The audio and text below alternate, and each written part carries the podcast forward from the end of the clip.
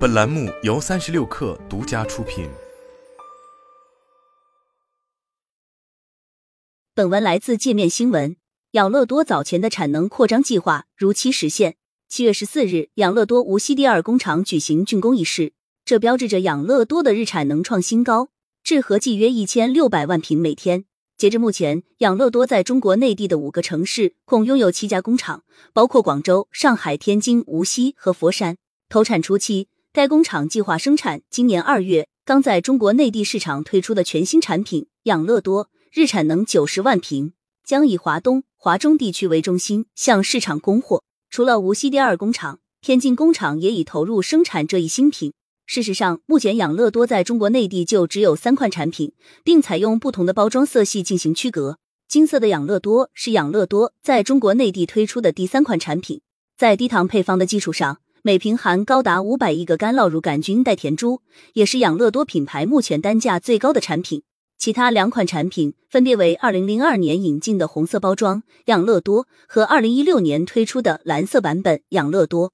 自二零零二年进入中国以来，养乐多日均销量从五点九万瓶涨至二零二一年的六百九十八万瓶，二十年间翻了五十倍。中国也成为养乐多在日本以外的第二大市场。近几年，他在中国内地也进一步加强销售网络。其二零二二年财报显示，目前养乐多集团在内地至少拥有五十个销售办事处，但一度养乐多的产能未能跟上其扩张速度。虽然在华销量不断增加，但产能未能跟上需求的增长，致使促销力度减小，从而导致销量放缓。随后，他在中国启动了产能扩张模式。二零一九年九月，养乐多位于广东佛山的益利多工厂正式竣工，该工厂预计产能可达一百六十万瓶每天。上述竣工的无锡第二家工厂也在此产能扩张计划内。该工厂原计划于二零二零年四月开工建设，但受疫情影响推迟到了八月。眼下。养乐多除了扩大产能之外，也在努力恢复中国内地市场的活力。近几年，养乐多在中国内地增长承压。根据养乐多的最新财报，二零二二年，养乐多在中国内地市场的日均销量约为六百二十六万瓶。二零二三年一季度，养乐多的日均销量为四百八十九点五万瓶，两个数据均低于疫情前二零一九年日均销量的七百六十点九万瓶。对此，公司解释称。七类业务运营受到疫情封锁的影响，许多活动受到限制，因而严重影响到销售额。二零二三年以来，中国内地经济活动已逐步恢复，但我相信重新开放的积极效应要到晚些时候才能显现出来。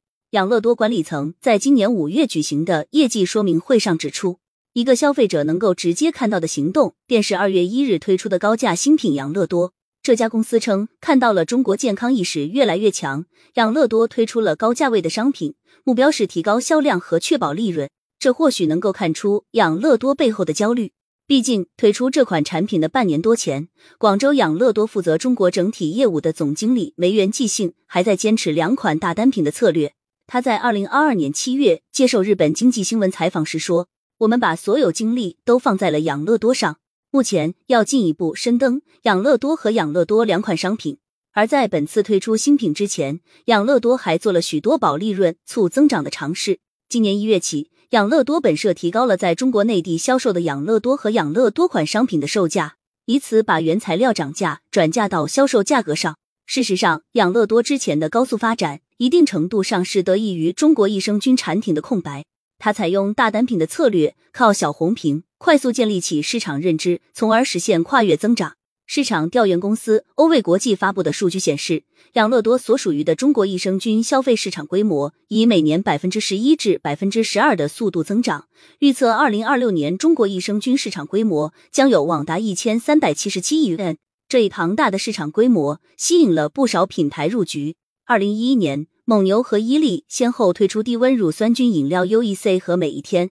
二零一四年，娃哈哈恰恰以一百毫升常温乳酸菌产品入局。此外，还有康师傅推出的小劳多多，以及已经上市的乳酸菌第一股、君瑶健康等等，这些产品也都分食着养乐多的市场。据凯度消费者指数的数据显示，从二零二零年八月至二零二一年八月。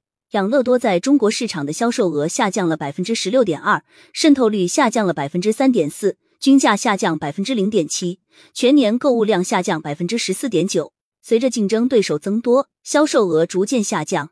曾经靠一个红瓶闯天下的养乐多，或许也要更灵活的应对市场变化。除了不断扩充产能之外，在供应链体系不断完善，是也应当更快速的进行产品迭代和创新，以此来抢回流失客群。